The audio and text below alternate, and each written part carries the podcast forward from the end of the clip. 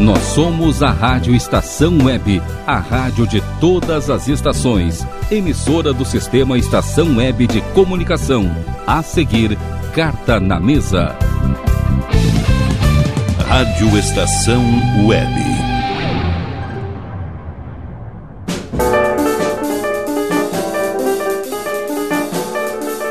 Carta na Mesa.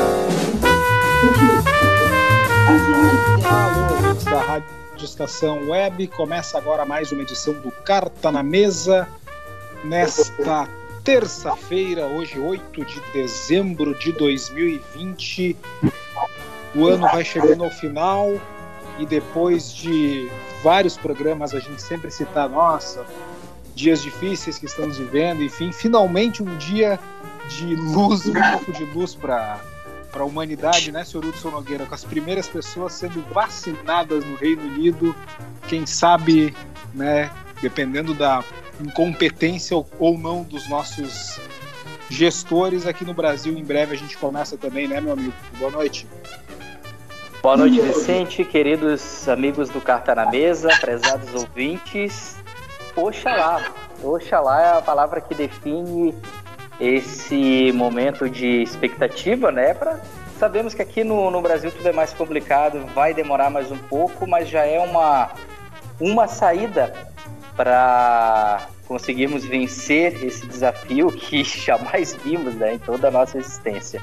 E é sempre uma satisfação imensa estar aqui em mais uma terça-feira à noite para falarmos sobre o que mais gostamos, que é o futebol, e também algumas coisas que não gostamos, mas faz necessário falarmos, que são os problemas inerentes ao futebol. É verdade, é verdade. Eu fiz questão de abrir o programa falando uma notícia boa, porque, enfim, a gente está sempre, né, uh, nesse mar de coisas negativas que aconteceram esse ano, então é muito importante, assim, a gente valorizar também os momentos de esperança, né? Eles estão sendo tão raros ultimamente quando eles aparecem, a gente tem que dar uma, um olhar muito especial para eles. Robert Abel, boa noite. Boa noite, galera, ouvintes do Carta na Mesa. Realmente, né? Começamos a, a semana hoje com as notícias da aproximação na Inglaterra. Uh, finalmente, duas equipes uh, resolveram fazer frente ao racismo e num jogo da Champions, né? Onde o, o mais brabo, vamos dizer assim, a, o pior foi foi um árbitro que que agiu de modo lamentável, usar essa palavra, e, e aí, então tivemos duas equipes que resolveram fazer frente, resolveram fazer voz contra uma atitude como a do quarto árbitro no jogo hoje do PSG com o Istambul. Então acho que além da vacinação, outras coisas, outros fatores, outros assuntos estão trazendo boas notícias para um 2021, quem sabe bem melhor do que foi esse 2020. Marcos Bernal com uma maravilhosa camisa da Romênia. Boa noite. é uma homenagem ao Igor que está aqui, que não está aqui conosco no, na mesa, mas está aqui conosco, como sempre. É, boas noites para vocês. É, já na reta final do ano 2020, do, do Carta na Mesa, desse especial ano, e que é, felizmente é, eu consegui compartilhar com, com vocês, que é muito, é maravilhoso, né? Tem sido uma é, como eu já falei semana passada, uma carícia cada semana. É, hoje, infelizmente, tivemos a, a, a notícia é, triste de, do falecimento do, do, Alejandro Sabela, que ele estava internado há um tempo já, há umas duas, duas semanas, e, e bom, é um, o, o jogador e treinador que levou de novo a Argentina num, num lugar é, mundial que desce e, e, bom, é uma, uma notícia triste, também a notícia alegre. É, acho que é, teve muita empresa a, a, vacina do Reino Unido, mas já começou a vacina a, a vacina em outros países, né? Que não tem tanta imprensa, mas, mas é, vai chegar, vai chegar. Daqui uns meses é, voltaremos a estar todos juntos. Esperemos. Ah, com certeza, sem dúvida alguma. Marcos Almeida Pfeiffer, boa noite. Boa noite, Vicente Fonseca. Boa noite, amigos e amigas aí da, do nosso encontro das terças-feiras, do nosso Carta na Mesa, a toda, todos os colegas aí, queridos amigos da mesa. E, Zé, estamos aí num momento é, de grande perspectiva aí, né, com essa, é, quem sabe aí, a vacina se, é, já com, a, com, os primeiros é, vacinados aí, vacinados no, no Reino Unido, e tem uma promessa aí para janeiro, né? Vacinar o pessoal da saúde, os profissionais de saúde, vacinar também a população indígena e quilombola. É, então a gente está com essa boa expectativa aí. Então é um e é sempre uma toda a, a, demanda com todo o peso desse ano, né? É, é, sempre auspicioso, né? A gente poder virar o ano, agradecer cada dia a saúde que a gente tem, a cada dia, né? as oportunidades que temos e valorizá-las, né, vivê-las e viver o momento cada vez mais agora, né, e sobretudo com, com a filha em casa, rapaz. Eu tô. Pois é, é né? olha, mais uma grande notícia dessa é, semana, hein? É, três, três, tá com três meses e eu tô vendo o que. O, a, a, só, só vejo o momento agora. Não, não, tu, esquece planejamento na tua vida, porque é, é fantástico ali. A, a, correria é, é maravilhosa né? Toda, tudo que está ali envolvido nesse amor, nesse afeto. E a gente esquece o planejamento. É tudo, é o momento, é o que está se passando com o bebê. E a gente vai aprendendo muito, rapaz. Eu jamais imaginar que eu ia aprender tanto com um ser humano de três meses de idade. É uma aula maravilhosa e é um afeto mais lindo ainda. Lourenço Fonseca, boa noite.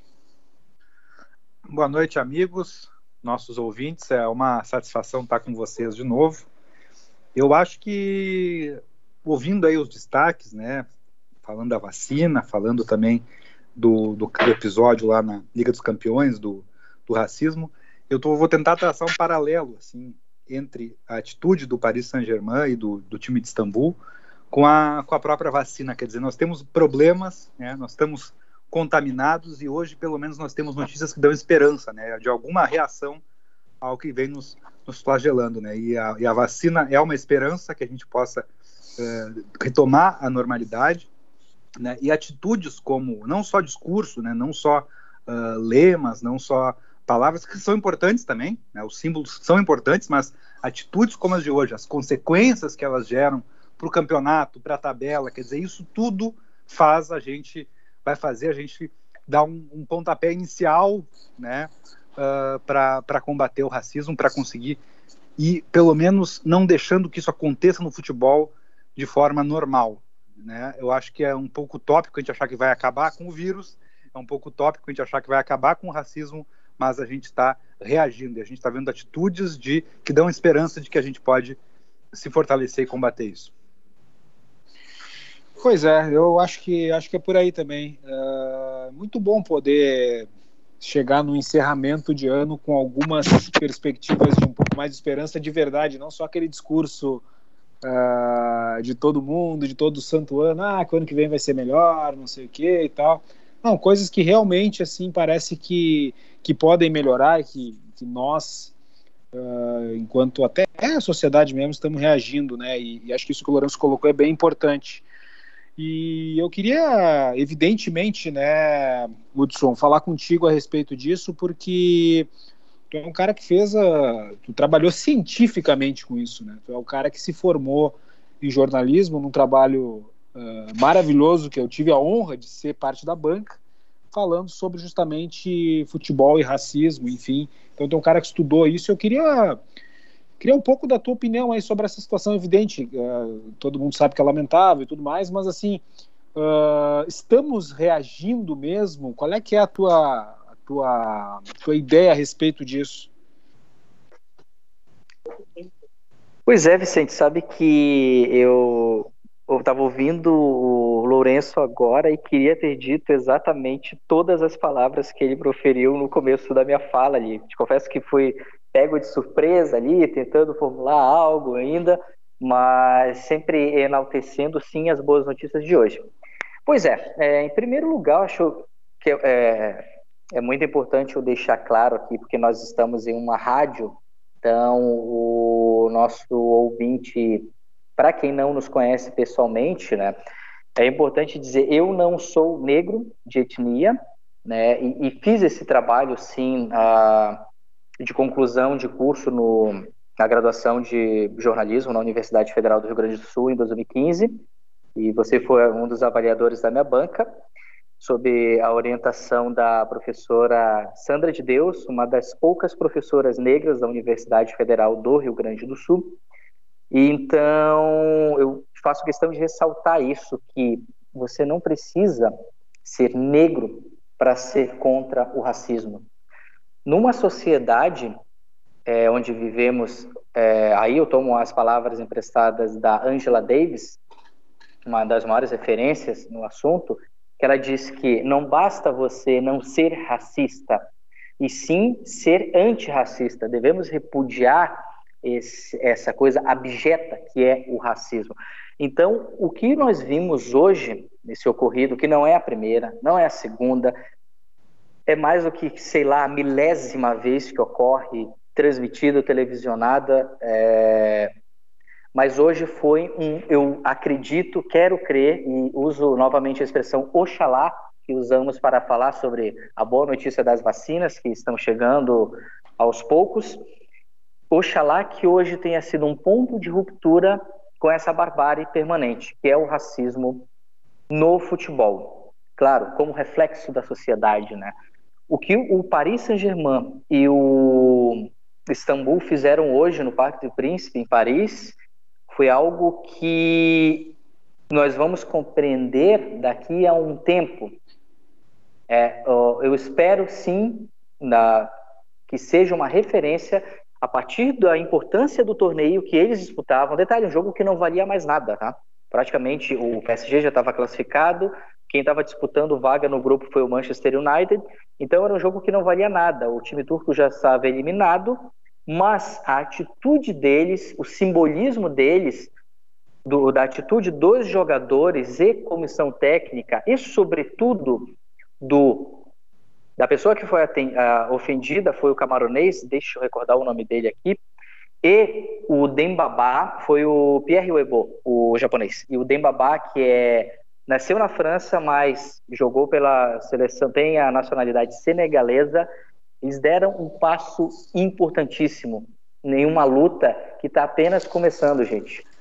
Porque a partir de. Uh, faz pouco tempo que há essa observação do nosso campo, o jornalismo, a comunicação, a informação, cobrando isso, aceitando isso, aceitando que o racismo é inaceitável, não só no futebol, como na sociedade. E há muita gente que se incomoda, e essa gente pode começar a se incomodar ainda mais, porque a luta está só começando, pessoal. Volto a dizer: eu não sou negro, fiz um trabalho sobre o, a invisibilidade dos técnicos negros no futebol brasileiro por parte do jornalismo esportivo, mas ressalto, você não precisa ser negro para lutar contra o racismo. Então, o que vimos hoje na UEFA Champions League, o torneio de clubes mais importante do mundo, foi um pequeno passo para grandes conquistas para poder enfrentarmos uma das maiores chagas do futebol, que é o racismo.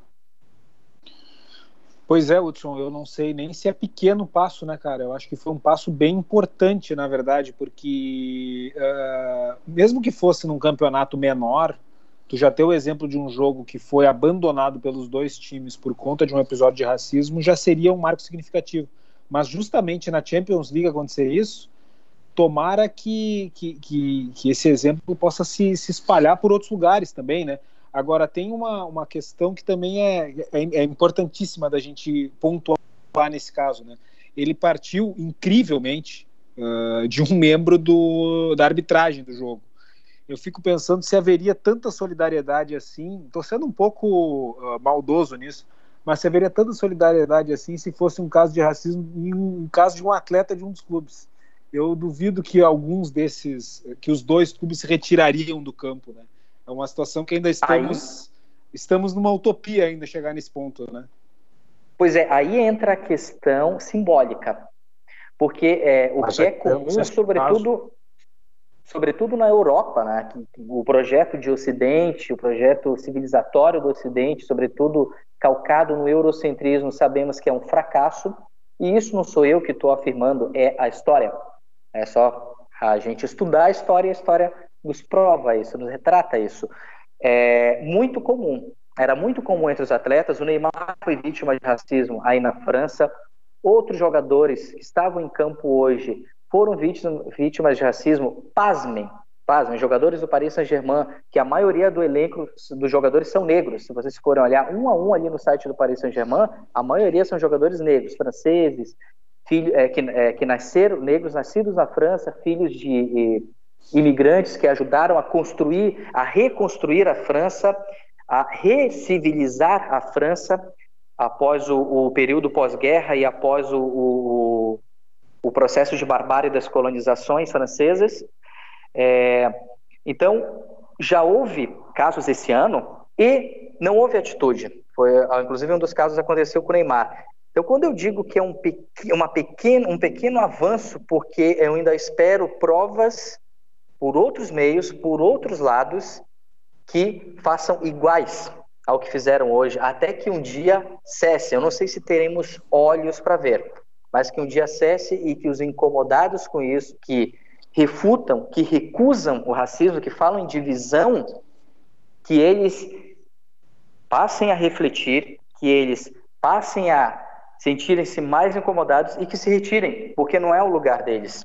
O futebol não é o lugar desse tipo de gente. Então, o simbolismo de uma autoridade em campo, que é o árbitro, o árbitro, o quarto árbitro, no caso que estava envolvido com a injúria racial, com a ofensa racial, ele estava com um agasalho e por baixo do agasalho dele, ele usava o uniforme do árbitro, que na manga esquerda está escrito a palavra respeito em inglês.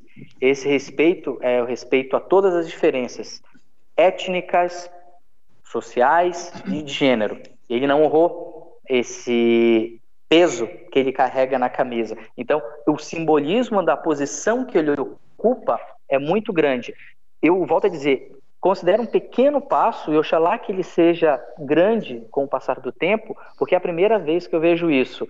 Eu só ouvi, só vi ameaças, eu, isso ocorreu com o Napoli há uns dois anos, ou umas duas temporadas, quando o Carlo Ancelotti era o técnico e o zagueiro senegalês Koulibaly foi vítima de insultos racistas no, no campeonato italiano. Então era só essa pequena ressalva que eu queria fazer, do, do, simbolismo né, que, se transformou nisso, porque o racismo partiu a partir de quem tem que moderar o jogo, quem tem que moderar o espetáculo, que é a equipe de arbitragem.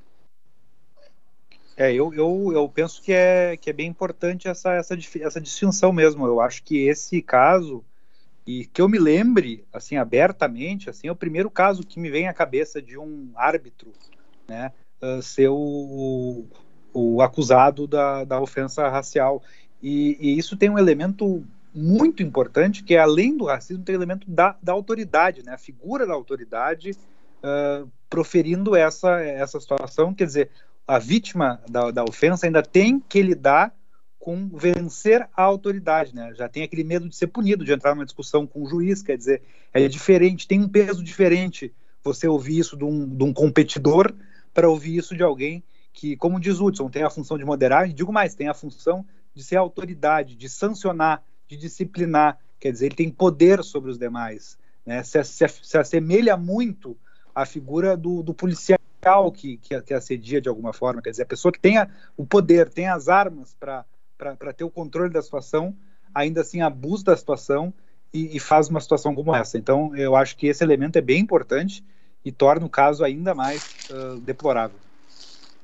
E lembrando que, na verdade, o camaronês, o Pierre Webo, que foi quem foi ofendido pelo quarto árbitro, ele prontamente se levantou e saiu da casa mata, assim que ele foi expulso.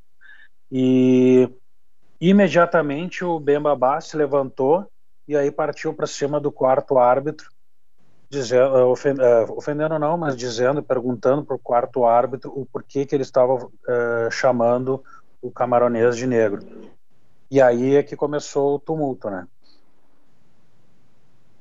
E, e aí, como a gente estava falando agora há pouco até do próprio Neymar, no caso do Neymar, a, ele, ele disse ter sido ofendido por, por um jogador italiano uh, no campeonato francês. Uh, o Neymar continuou, uh, ele tinha sido, ele foi expulso até pela indignação que ele teve no jogo. Ele cumpriu os períodos que o período que foi determinado para de castigo referente ao cartão vermelho que ele tinha tomado e o jogador italiano não foi castigado, vamos dizer assim. A, a, Federação Italiana passou dizendo que não tinha provas no caso do que tinha acontecido. Ficou aquele eu disse que me disse pelo que não me disse.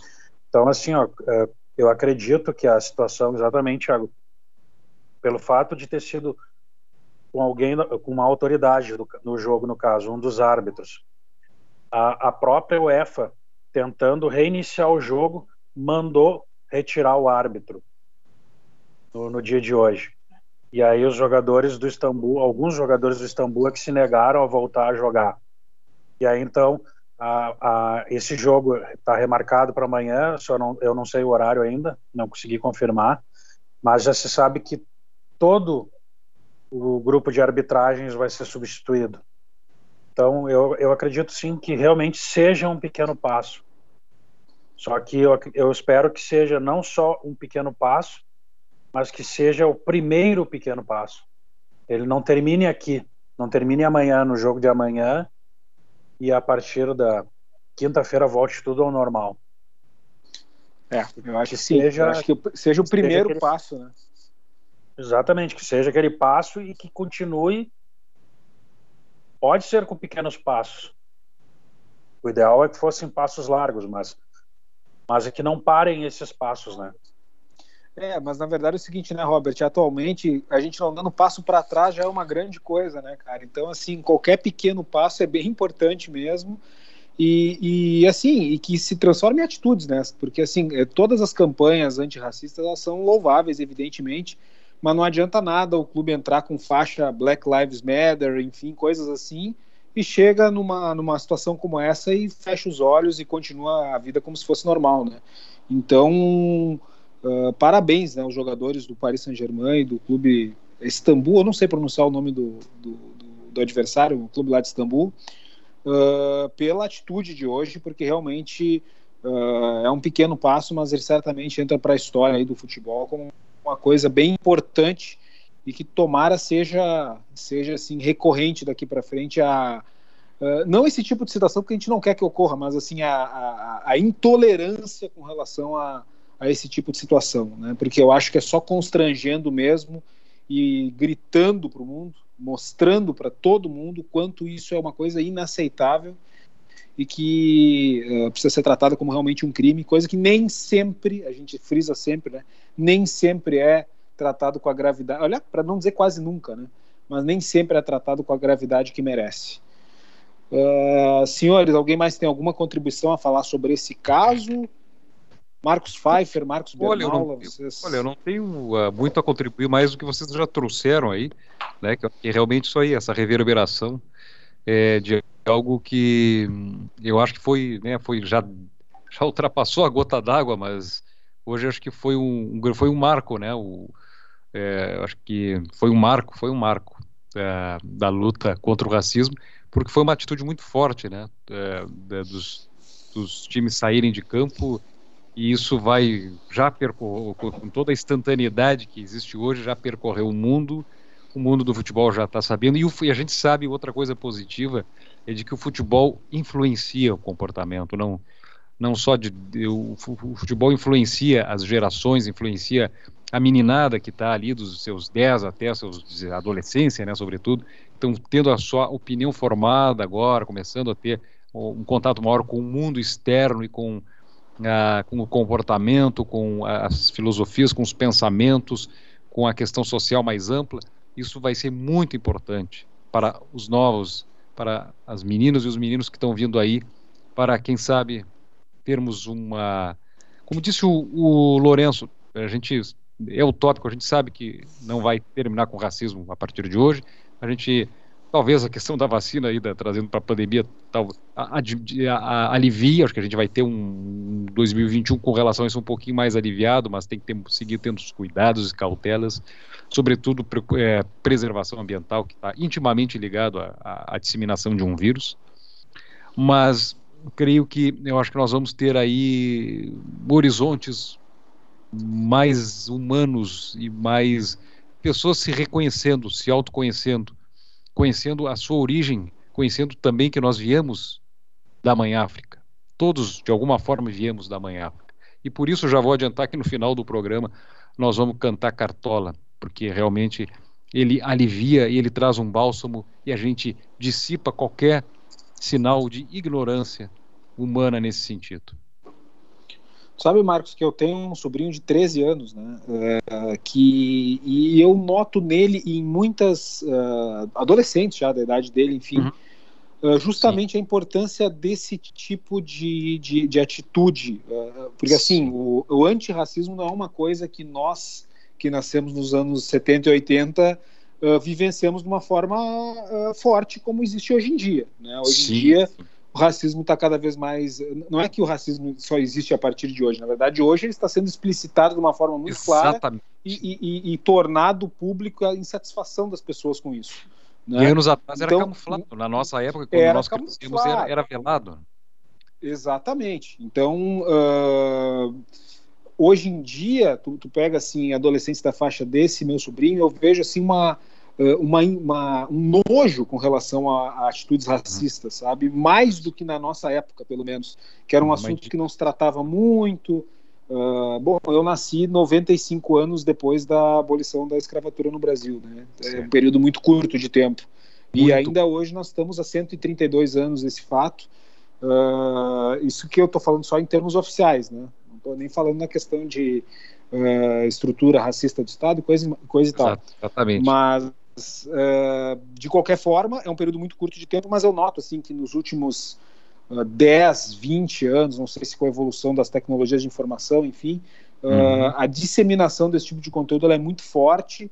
E, e, eu noto na geração mais nova, eu tenho um pouco de esperança, assim, sabe, nessa uhum. gurizada que está crescendo uhum. agora. É claro Sim. que uh, vai ter aqueles que vão ser racistas igual, uh, uhum. até pelo exemplo de pais, de tios, e, de avós, enfim. Yeah.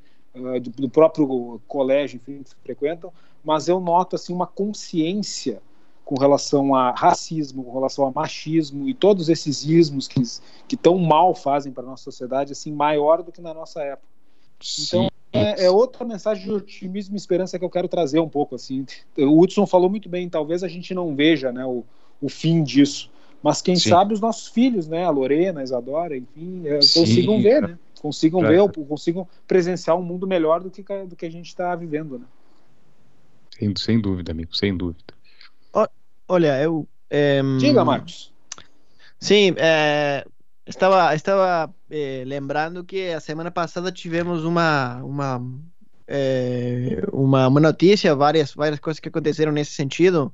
É, e que, bom, acabei não comentando aqui porque foi no mundo do, rock, do rugby, mas é, que só para dizer que bom, tem aqui uma ideia na Argentina, tem uma ideia errada, curiosamente é, imposta pelo Estado branco, de que nunca existiram os, os, negros nesse país, ou não existem mais, coisa que é, é, não é verdade, obviamente, mas mas tem uma, uma ideia assim, né, que, que não existe uma população negra que nunca existiu e que hum, e que a Argentina é um estado branco, e, e o mesmo acontece com os povos é, nativos e, e, e, outras comunidades.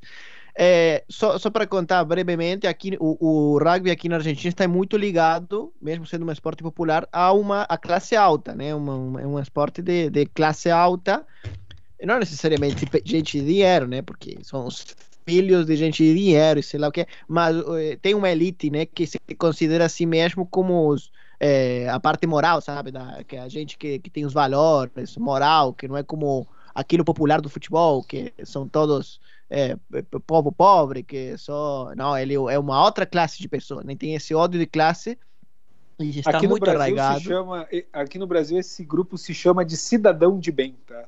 Só É. para te, tá? Sabe aquele termo barrio nobre que, eu- que tem aí? Olha, nobre de quê? Sim, sim, sim. Exatamente. É. Não sei, não sei do que que sai essa nobreza, mas enfim. Bom, aqui, é, a- afinal, é, é, bom, vocês lembram que o falecimento do, do Diego Maradona, a Argentina tava, teve um jogo pautado com a Nova Zelândia, os All Blacks, e os All Blacks fizeram uma homenagem para o Maradona e os Pumas não. E, e isso foi Meu muito muito falado, né? Primeiramente foi a crítica, né? Eles não fizeram uma homenagem ao Diego, todo mundo fez, e, e até os rivais, e eles não. Então, aí o, o próprio time dos Pumas s- emitiu um comunicado pedindo desculpas, que eles, na verdade, eles eh, bom, que iam fazer uma homenagem, sei lá o quê. E então começaram a procurar os, os tweets, twitters do- dos, dos jogadores do, do equipe do, da- do rugby. E há muito tempo atrás, é verdade, mas são as mesmas pessoas, né? Eles tiveram uns comentários muito racistas, sabe? É, Racistas com, por conta do empregados domésticos dele, eh, da comunidade do países limítrofes. Não vou mencionar aqui nenhum exemplo disso, porque foi uma coisa eh, horrorosa, né? Então aí a União Argentina, a federação teve que in- incluído estava o capitão do, do time, né? Eh, tirou a capitania dele, eh, teve que emitir um comunicado, mas criou uma, uma situação eh, envolvendo aqui eh, a crítica, né, né? A crítica entre justamente no meio dessa dessa homenagem ao Diego e que eh, teve muita né, uma, uma comoção muito grande, né, no, no, no esporte, no povo. Eh, foi, foi uma semana muito eh, de muita eh, crítica, de muitos comentários de todo tipo, racistas, antirracistas. Na verdade, é uma coisa que, que eh, não, não sei como dizer, mas teve uma erupção aí de, de, de uma coisa que, que está latente em todo mundo. Então, não é só que eh, acontece lá com o Black Lives Matter, and- and- o, o que está acontecendo no mundo, que ah, aquilo é racismo, ah, eles são povo racista, porque ah, olha como eles eh, falou de negro. pa- Não, aqui também está acontecendo ao lado, ao teu lado, né? Está acontecendo eh, em, em muitas coisas que acontecem na- ao nosso redor e temos que olhar para isso, temos que dar eh, voz e, e estar atentos que isso está acontecendo, em- eh, e- embora seja em, eh, camuflado, como você falou, que às vezes não parece muito muito grande comparado com aquilo, mas está presente e eh, o, o rugby vem muito. Bom, esteve agora no, no, no alvo. Eles, ao princípio de ano, teve um grupo de, de jogadores de rugby que assassinou um cara, assassinou outro, outro um menino, né? Um menino de 16 anos.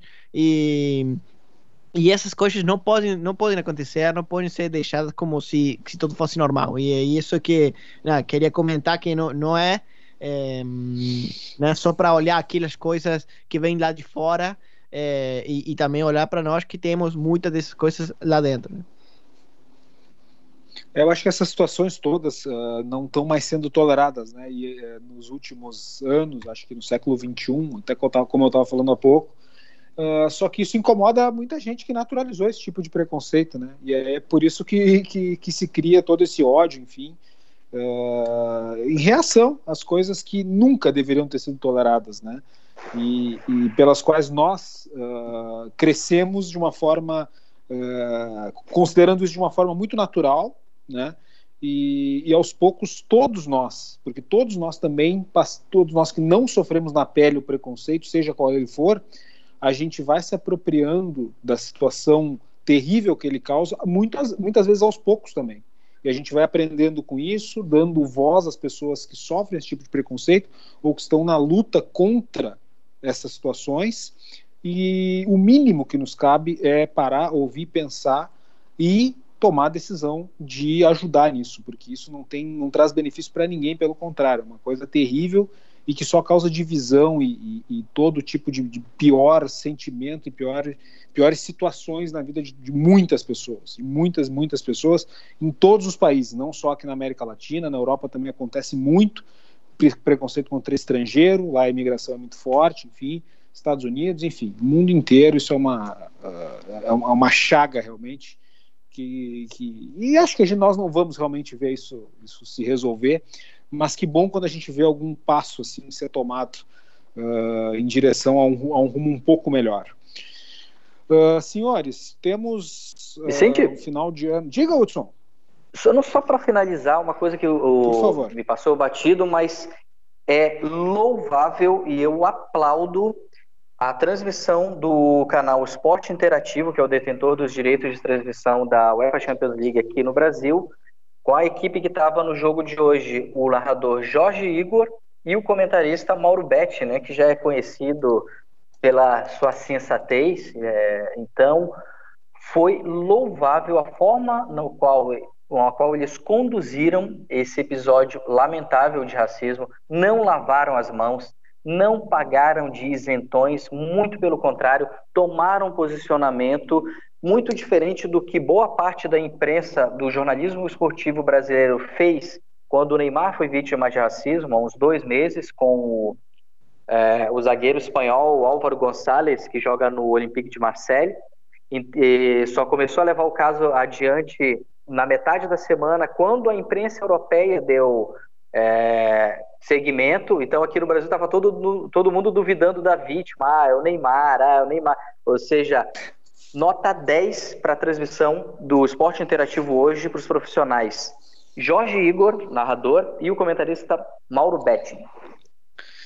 É, isso de, de, a pessoa duvidar da vítima, cara, é um troço que para mim assim, não, não, faz o menor sentido, porque ninguém iria inventar uma situação dessas, entendeu? Por que, que o Neymar iria inventar? Tá, se, se, se, o cara tem um problema pessoal com outro, tu até tem o direito de pensar duas vezes e duvidar, entendeu? Agora, o Neymar nunca viu esse cidadão na vida, por que, que ele inventaria Exato. um caso de racismo? O cara está sendo humilhado. As pessoas não, que, que, que pensam isso, elas não entendem que a pessoa que sofre um ato de racismo ou qualquer assédio sexual, qualquer outra situação dessa, ela não teria porque estar tá inventando isso, porque ela está sendo humilhada, ela não ia se expor publicamente a uma humilhação dessa. Exatamente. Então, assim, uh, tem que ter um mínimo de empatia e bom senso nesses casos, né? Pelo amor de Deus. Que bom, o, Hudson, que o.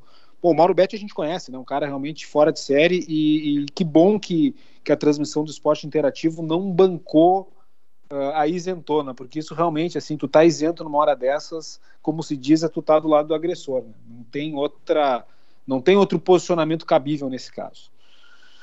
Uh, senhores, temos uma semana aí com Copa Libertadores aí rolando e, e, e jogos importantíssimos a finaleira da temporada está chegando, né, meus amigos? Nós já estamos aí como se fosse, se nós estivéssemos no ano normal, estaríamos no equivalente a outubro, mais ou menos, porque o ano termina em fevereiro e a gente já está em dezembro, então as competições estão realmente chegando na reta final e dupla Grenal entra aí na rodada, tem jogo de Libertadores para os dois na quarta-feira, em situações, e, eh, embora né, os dois estejam vivos na Libertadores, estejam vivos no Campeonato Brasileiro, mas as situações e os momentos são bem diferentes nesse caso, né?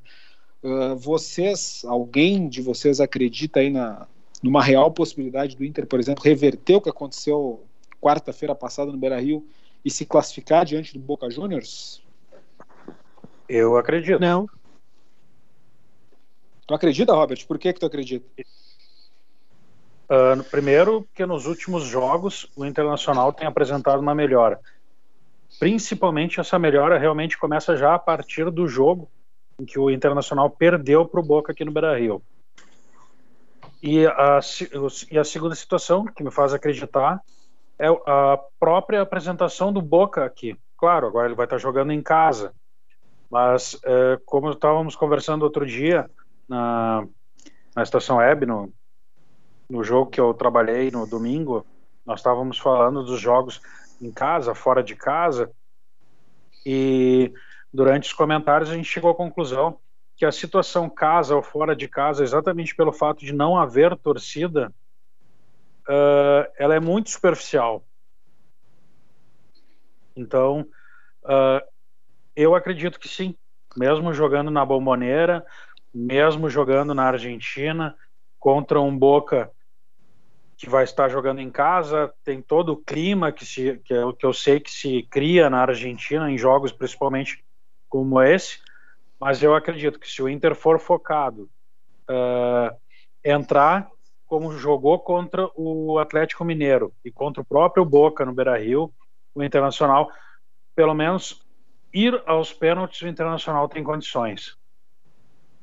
Mas eu É, eu acredito concordo que o Internacional, o Internacional possa ganhar até de 2 a 0 e levar ah, a classificação para o Beira-Rio sem os pênaltis. É, eu concordo. Eu acho que, primeiramente, porque é um jogo só, né? E quando é um jogo só, o- as variáveis ficam mais, as possibilidades são maiores, né? Tem aquela expressão clássico, não tem favorito. Essa expressão é mentirosa se a gente for olhar o macro, né? Nos anos 70, o Inter ganhava mais clássico do Grêmio. Nos anos 90, o Grêmio ganhava mais do Inter. Mas no jogo a jogo, todo jogo não tem favorito, né? O jogo isoladamente considerado. A vantagem do Boca, ela é a menor possível. É a, a vantagem da vitória por um gol fora de casa. Qualquer vitória do Inter leva o Inter, no mínimo, aos pênaltis. Né?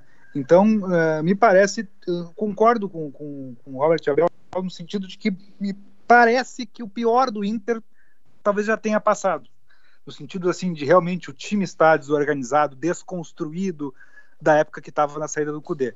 Acho que ainda assim é um time com todas as limitações que a gente viu o ano inteiro, uh, e superadas em grande parte pelo próprio bom trabalho do Cudê, mas aquela embora o momento do Inter fora de campo seja mais efervescente do que nunca, né, porque a eleição está realmente uh, contaminando o noticiário, inclusive, né, e não há como isso não não não há como não, não isso não influenciar, até porque a direção do Inter já está num fim de festa, num fim de gestão no meio da temporada, mas ainda assim eu acho que é possível que o Inter sim ganhe. Eu não acho que o Inter vá ganhar a Libertadores, eu não acho que o Inter vai ter grandes reações no brasileiro. No macro, eu não vejo grandes possibilidades para o Inter. Mas eu acho que o, o confronto em aberto. É, eu acho que a questão toda é a seguinte, né? Eu não acho provável, mas eu acho que é possível, né? Porque justamente por isso. Qualquer vitória pode acontecer, qualquer vitória. Na verdade, o 2 a 1 já classificaria o Inter, né? 2 a 1 o Inter já passa pelo saldo qualificado. Então tu já tem uma, uma vantagem uh, entre aspas, né? O Boca fez a menor vitória possível, né? Aqui em Porto Alegre. Uh, e tem uma coisa que o Robert falou que é importantíssima, né? O fator local, uh, ele até existe de certa forma, acho que por questão mais de deslocamento. A gente vê no brasileiro uh, tá 42% vitória dos mandantes e 27 dos visitantes e 31% empates. Ou seja, é menor do que em anos anteriores. É claro que ela existe uma vantagem para quem joga em casa, por conhecer mais o campo, por não ter que se deslocar, enfim, mas é uma vantagem menor que anos anteriores. Só que clubes como o Boca, por exemplo, mais do que o River, mas o Boca principalmente, né, uh, eles perdem muito da, da, da, pressão do fator local, né? É, tu não tem a presença da torcida, aquela coisa que intimida, a proximidade com o gramado na bomboneira é muito grande. Então, uh, essa, claro, a, a bomboneira intimida só pela, pela estrutura dela, por ser um estádio Uh, gigante no sentido de cima para baixo, enfim, mas não vai estar a presença da torcida do Boca ali, né? Isso diminui um pouco o peso de tu visitar o Boca numa Libertadores. Então, uh, acho que o Inter focado, enfim, ele pode fazer um bom jogo sim, e por que não até conseguir uma vitória. Uh, acho que isso também passa por escalar alguns jogadores que foram muito bem lá em Minas, né? pessoal, acho que o Yuri Alberto, por exemplo, é um cara que tem que jogar, né? Esse cara não pode não atuar na, na, na quarta-feira, porque ele é um cara que está pedindo realmente passagem aí no, nesse momento de uh, não afirmação de vários jogadores do time do Inter. Acho que ele é um cara que tem que começar, tem que ter, receber essa chance, né? Eu acredito que o que o Abel amanhã ele vá com Moledo na zaga, combinando junto com Cuesta, o Heitor na direita, na lateral direita. Acredito que ele vá com Yuri Alberto Uh, juntamente com o Thiago Galhardo no, no ataque. Tenhamos, espero, a volta do Edenilson, né? Para fechar o, o losango do meio de campo. O, o D'Alessandro provavelmente também retorne para dar. Uh, para ser o maestro né, do Internacional no jogo contra o Boca. E, e uma coisa que eu, eu, até cheguei a comentar com o pessoal que eu tinha que, eu, que havia me chamado a atenção que, por exemplo, o, o Fernandes, esqueci o primeiro nome dele agora. O, não, é. Ah, não é o, não é o Abel Hernandes. Leandro, né? Leandro não. Fernandes, isso mesmo. Leandro Fernandes. O Leandro Fernandes, uh, ele vinha de jogos muito ruins. E no jogo contra o Boca, eu diria que foi o melhor jogo dele pelo Internacional. E eh, quando eu comentei isso, chegaram a brincar comigo e disseram: ah, vai ver que ele se sentiu em casa pelo idioma do time adversário. E uh, ali me deu um, um start. É que, na verdade, por exemplo, o Boca é um time que ele joga, mas ele deixa o adversário jogar. E, por exemplo, da Alessandro, amanhã existe a possibilidade da volta do Abel Hernandes, uh, o próprio Leandro Fernandes então, são, são jogadores que estão acostumados a jogar contra equipes sul-americanas. Então, uh, vamos dizer assim, chegar a um determinado ponto do jogo, a entrada deles, que já são jogadores experientes, e ainda estarem se sentindo em casa, mesmo jogando na Argentina, mas por estarem uh, enfrentando uma equipe sul-americana que não seja brasileira, uh, eu acho que é uma vantagem para o Internacional. Então eu, eu acredito que isso seja bom para o Inter. Eu voltei é, das verdade, panelas não, agora. Acho... o Marcos estava fazendo a ah, comidinha. Estava ah, fazendo, fazendo papinha, Marcos. Fazendo, não, tô fazendo. Tá só no mamar, né? Mas fazendo é, comida tá para a mamãe dela. Tá certo. Eu fui preparando ali um risoto ali, lá tá saindo ali. Cara, mas eu. Oh, oh, tem que Depois tu passa a receita pra nós aí. Vamos fazer que nem Posso o Silvio Lancelotti fazia no, no, no, show do esporte.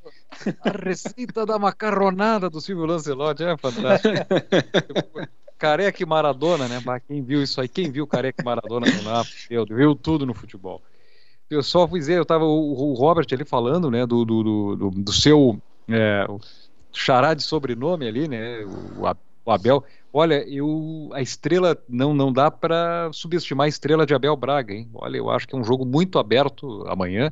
Acho que, claro, o Boca é favorito por ter essa vantagem, né? Realmente construída e jogar em casa, se bem que sem torcida, né? Tem esse fator. Então já é um fator que traz uma neutralidade. Eu vi lances assim, eu não vi o jogo, mas assisti os melhores momentos. É, o Internacional eu senti uma certa hum, não é fragilidade, mas eu senti que o Boca Juniors chegava fácil na defesa do Inter, criou muitas chances, mas o Inter também teve chances, até quando estava 0 a 0 de abrir o marcador, né? O Heitor, Sim. que teve uma bela jogada pela direita, aquela jogada, aqueles laterais que chegam. É bom esse lateral, o Heitor. Bom jogador, bom, bom jogador, bom jogador. Vocês reparam, é aquele lateral que chega é, pela direita ali e chega a bater, chega é, né, finalizando. Então é raro. E, alguns laterais, eu lembro do Jorginho fazer isso, o Cafu também, enfim, o próprio Arce. Então o, o, o Heitor tem essa característica, é, é bonito de ver um lateral fazendo isso aí. E ele passou a bola por cima ali, foi, foi, chegou pertinho. Teve um, não sei se foi o quem, quem, quem errou o gol do Internacional, acho que foi o Yuri Alberto, uma cabeçada ali com a, aquele gol que até a nossa tia fazia, né? Mas enfim, é, jogo. eu acho que foi o Lindoso que errou esse gol, né? O Lindo, foi o Lindoso. Foi o Lindoso. Ah, uma cabeçada ali, é, na pequena área. E acho que teve uma outra chance também, não sei se teve uma bola na trave depois que já estava 1x0 pro Boca. Mas o Inter teve chance. Uma falta cobrada pelo Leandro Fernandes. Ah, então foi, foi, foi, foi isso aí. Então, eu, eu, eu vejo aí que o, já, já, o Inter já teve uma, um, pelas circunstâncias do momento internacional, aquele empate no Mineirão com o Atlético foi muito bom resultado. Né? O Atlético, uma das equipes aí é, aspirantes ao título, então não sei, eu acho que o Internacional tem, eu acho que dá para dá para vai ser um jogo interessante amanhã na Bomboneira, hein? Acho que não está nada resolvido não. Hein? É, eu acho que o Desculpa, fala Marcos, fala. Eu até queria não, saber do não, Marcos não. mesmo. Queria saber do Marcos qual é que é o conceito, porque assim é um jogador que parece ter uma, uma boa rodagem na Argentina, mas aqui no Brasil ele nunca foi muito conhecido. Qual é o conceito? Como é que é a visão que tu tens? desse jogador Leandro Fernandes? É um jogador que, que tem nível para jogar no futebol brasileiro numa boa? É um jogador que já estava em fim de carreira? E como é que é a situação dele? O que, que tu acha? É, olha, é, ia, ia falar de Boca, né? que todo mundo estava acreditando no Internacional e eu vi o Boca jogar, jogou aqui em Córdoba do, dia domingo é, e, e, com os reservas quase um pouco aí misturado e bah, atropelou, tá, Acho que o Boca está jogando muito. Então não, não vejo. E isso não sou torcedor de Boca nem nada, né? Sou, eu, me, me, parece que, que tem um nível que está muito bem, né? É, então, é, e, e, pelo momento do Internacional, é, é, como que se encontram os opostos. É, a respeito do Leandro Fernandes, acho que já é, tem uma, uma, uma experiência, uma, uma trajetória, mas, mas pode, pode funcionar, né? Não, não sei como, como vem a situação do Internacional com os, é, com os estrangeiros no último tempo. É, vem, vem trazendo alguns caras que dão certo e outros que mais ou menos. Então, não sei se isso depende só do, do time do Internacional, tem a ver com o campeonato, tem a ver com o treinador. É, os caras, o Victor Cuesta é um cara que tem é, é experiente, está é, há um tempo já. Então, na verdade, é, não sei, eu vi e só para comentar para vocês que eu não sabia que o Alan Ruiz ainda estava jogando futebol. Eu vi que ontem ele fez um gol no Arsenal de Sarandi. Não sei se vocês têm saudade dele. É, mas para para responder a, a, ao ao Lourenço, na verdade, ah, não sei. Na verdade, seria não sei a resposta, porque é, um, um momento é complicado. cara. Eu, eu, eu acho que o, que, que, que o futuro do Inter, passado esse jogo, não sei se o Inter vai classificar ou não, acho que é mais provável que não. Concordo com o Marcos, o, o Boca tem um time muito bom ainda, um time pouco falado, um time muito bom. Agora, eu acho que o futuro do Inter né, passa menos por Leandros Fernandes, né? E mais por jogadores como o Maurício, como o próprio Peglo, como o Yuri Alberto. Quer dizer, o Inter tem, o Heitor, são jogadores. O Yuri Alberto tem 19 anos, ele parece o jogador mais pronto, ele tem 19 anos. O Peglo tem 18, o Maurício tem 19, 20. Uh, são jogadores que, que, que eu acho interessantes, né? Eu acho que um bom começo para o Inter, já que o Inter vai ter claramente um ano de dificuldade financeira, Vamos lembrar, né? O Inter em 2003, aquele Inter que chegou, começou o ano com nada, né? O Inter quase rebaixado em 2002, jogadores em fim de carreira, jogadores. O Inter e o melhor renasceu, jogador tinha morrido no acidente de carro ainda, né? Sem dúvida, sem dúvida. Os, os dois destaques do Inter naquele campeonato, se é que teve destaque, foi o Maicon Liberlato, que faleceu no acidente de carro trágico, e o Chiquinho, que tinha um problema cardíaco de uma hora para outra, jogador que era é. muito. e foi afastado dos gramados por um tempo. Foi um, então o Inter não tinha nada quando começou 2003. Né? E o Inter ressurge com uma safra boa de jogadores, né? alguns prospectados, alguns da base. Eu acho que o Inter tem aí. Esse Maurício é um jogador que eu, pelo menos, achei um jogador interessante, um jogador de personalidade. O Heitor é um lateral que tem muita personalidade. O Yuri Alberto tem mostrando bons acabamentos de jogado, um jogador interessado, objetivo. Então, assim, eu acho que não é os jogadores para resolver amanhã na bomboneira, talvez. Mas eu acho que é daí que parte o novo Inter. Senhores, nós temos já cinco minutos para o final do programa. Uh, dessa vez voou como nunca, né? E como sempre também. Uh, nós tivemos a proposta de fazer um palpitaço aí nesse final de programa, então acho que para não passar jogo a jogo cada um, fica muito demorado, vou propor alguns jogos aqui e aí as pessoas vão falando os resultados que elas acham. Pode ser? Uh, misturar Libertadores e Copa do Brasil. Tá tendo agora Libertar e Palmeiras, né? Não vou citar esse jogo então, tá 0 a 0 por sinal. Uh, vou propor aqui Boca Juniors e Inter, Grêmio e Santos, uh, Internacional e Botafogo, Goiás e Grêmio, Corinthians e São Paulo. Pode ser cinco jogos? Vamos lá. Uh, Lourenço Fonseca, começa por ti então. Boca e Inter, né? 1 a 0 Boca. Eu não me lembro dos outros jogos, gente. Desculpa. Grêmio e Santos? Uh, 3x1 pro Grêmio. Internacional e Botafogo? 1x0 pro Inter. Goiás e Grêmio? 0x0. Nossa senhora. Corinthians e São Paulo? Corinthians e São Paulo dá 1x1. Robert Abel, Boca Juniors e Inter? 2x1 Inter. Grêmio e Santos. 1 a 1 Internacional e Botafogo. Ah, se eu tô dando a classificação do Inter em cima do Boca, o Inter enfrenta o Botafogo com time misto. Ah, 1 a 0 Inter. Goiás e Grêmio. 3 a 0, 4 a 0 Grêmio. Corinthians e São Paulo. 2x1 um, São Paulo. Uh, Marcos Bernaula.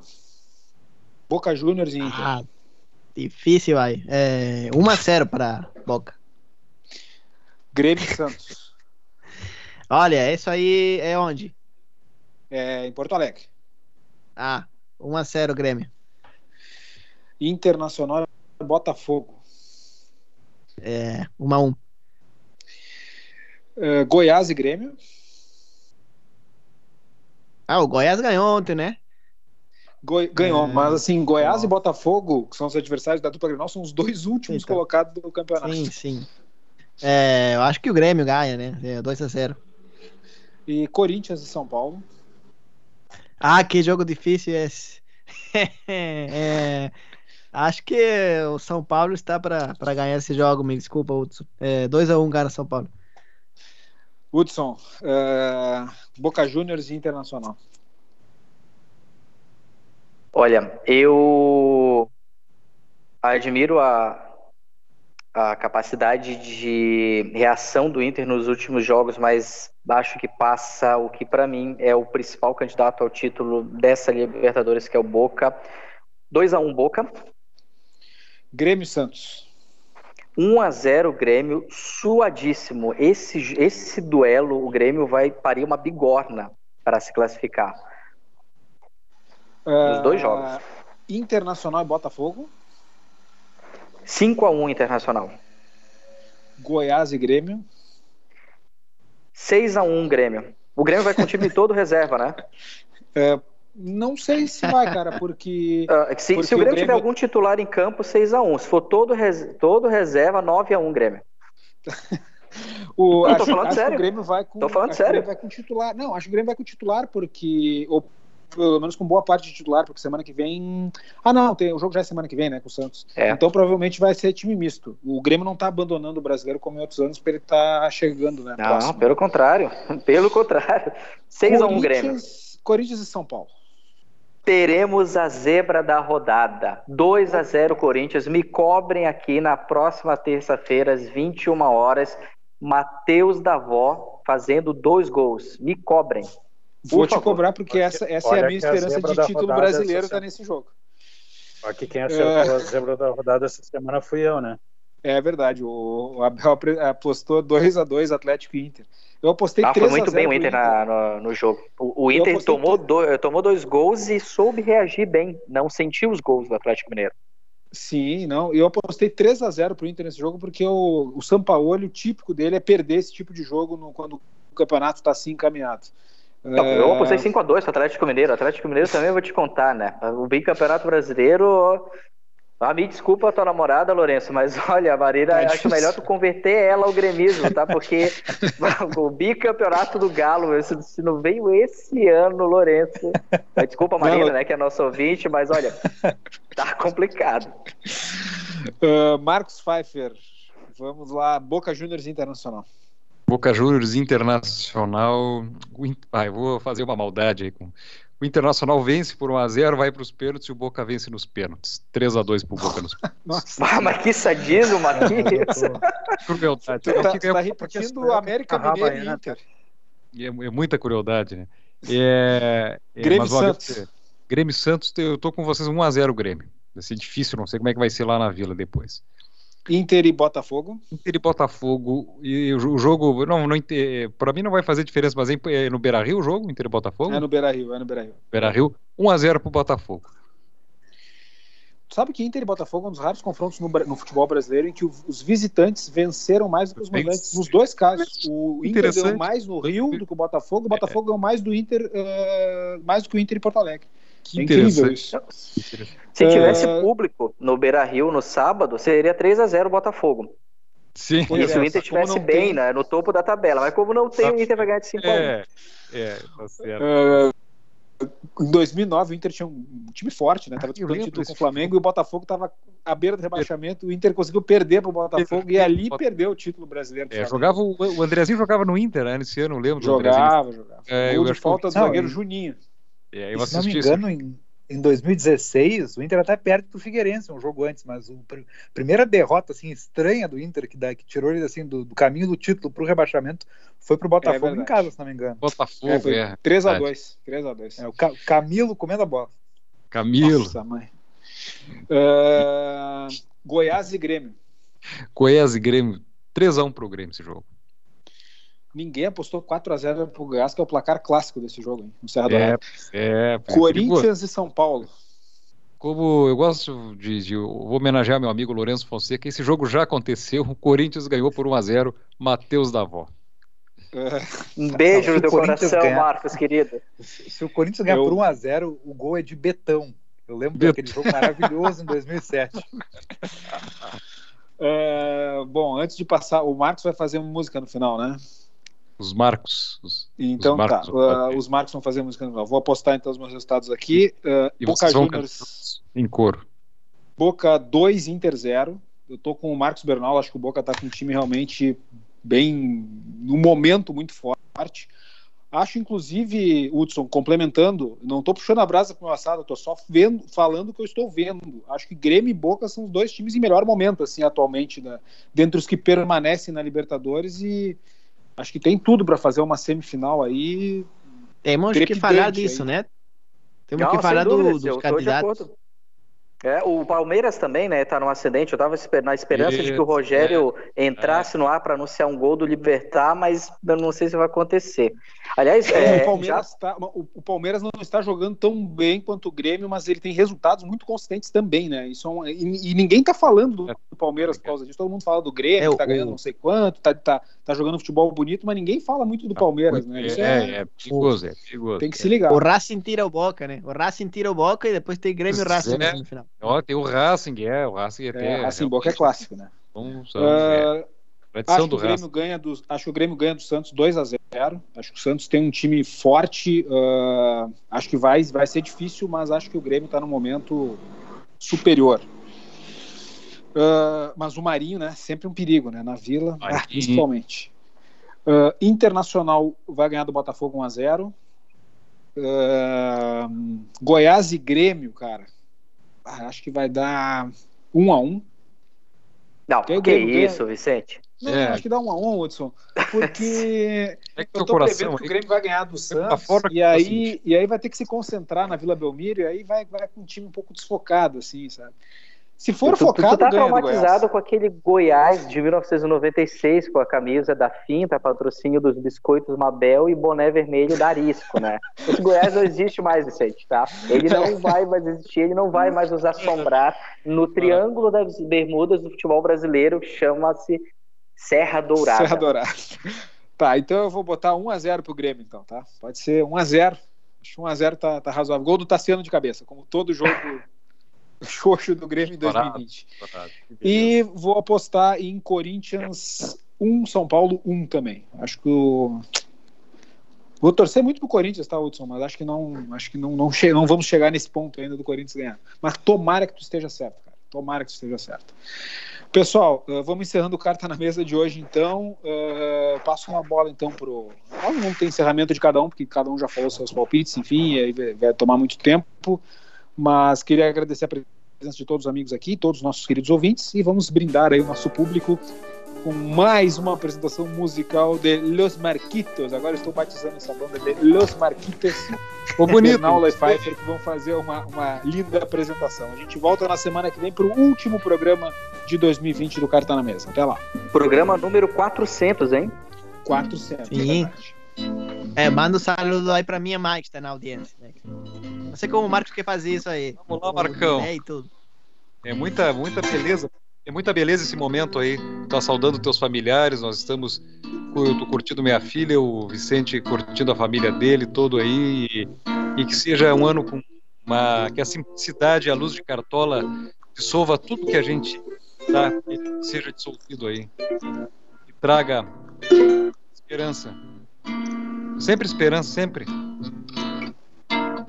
Ah, sorri, eu pretendo levar a vida, pois chorando eu a mocidade perdida, eu vi mocidade perdida e na verdade só nas graças sinto a saudade de ter outro alguém para amar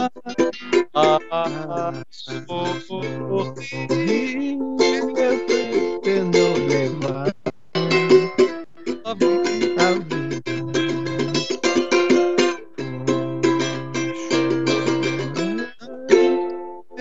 A mocidade perdida. Eu vi a mocidade perdida.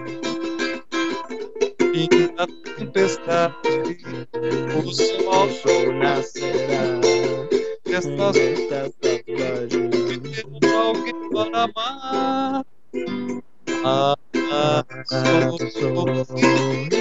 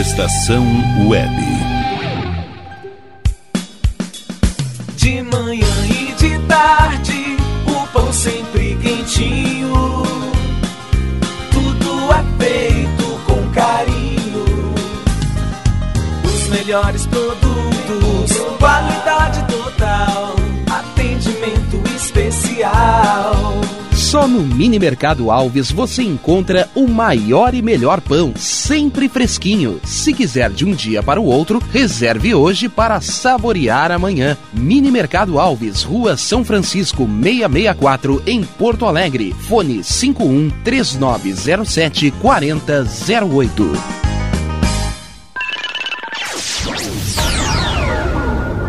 Internet O Sul. Conexão via fibra ótica sem necessidade de linha telefônica. Sua casa com internet sem limite de navegação. Conheça os planos corporativos especiais para empresas. Ligue 51 3483 3900 ou acesse internetosul.com.br.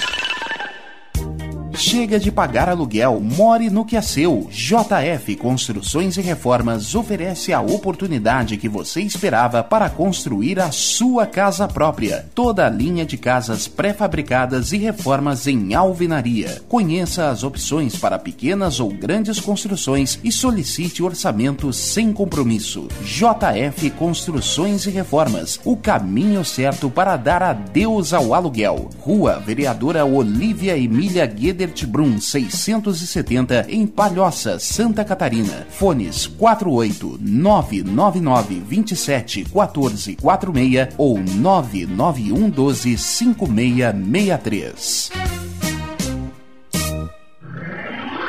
E tá na rua desde cedo, bateu aquela fome, não tem muito dinheiro no bolso? Dá uma passadinha na Roda Lu. Ambiente agradável, ótimo atendimento e a maior variedade em petiscos, porções e lanches, com gostinho de comida caseira. Lancheria Roda Lu, Avenida Bento Gonçalves, 175 em Porto Alegre. Fone 51 3377 0915.